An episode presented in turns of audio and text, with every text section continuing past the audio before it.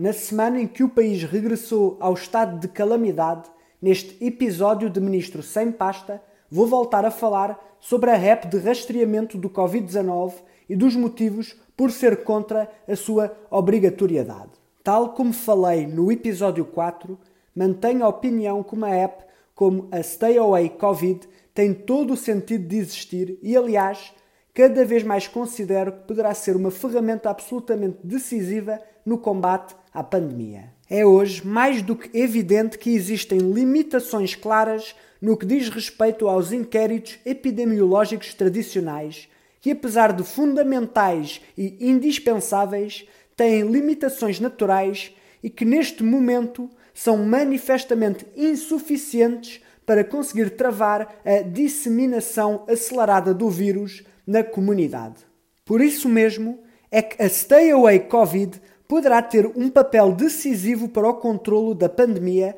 ao ser um complemento de grande utilidade e valor aos atuais inquéritos epidemiológicos, pois conseguiremos assim chegar a um maior número de potenciais infectados e assim quebrar possíveis cadeias de transmissão. Posto isto, Importa então perguntar se faz ou não sentido tornar a aplicação obrigatória, visto que pode ser tão útil para travar a pandemia. Primeiro de tudo, levantam-se as questões constitucionais onde não parece ainda haver um consenso claro entre constitucionalistas se se pode ou não tornar a aplicação obrigatória. Depois, a Comissão Nacional de Proteção de Dados veio falar de graves questões de privacidade em oposição a António Costa, que garante não existir qualquer violação de proteção de dados, pois os dados nunca deixarão de ser anónimos. Ora, do meu ponto de vista, e não sendo evidentemente jurista, obviamente que me incomoda a possibilidade do Estado me obrigar a ter uma app que faz o rastreamento dos meus contactos. De igual modo, parece-me inconcebível as autoridades poderem aceder ao meu telemóvel pessoal para verificarem se tenho ou não a app.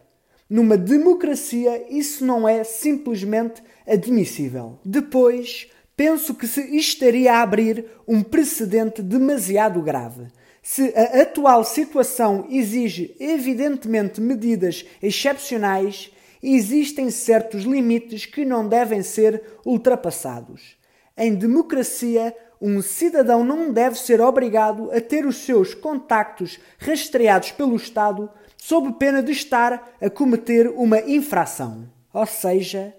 nesta polémica, para mim, a questão de fundo não é a existência de uma app que faça o rastreamento dos contactos, mas sim do Estado ter a autoridade de controlar e autuar quem não tem a aplicação no seu telemóvel pessoal. Em conclusão,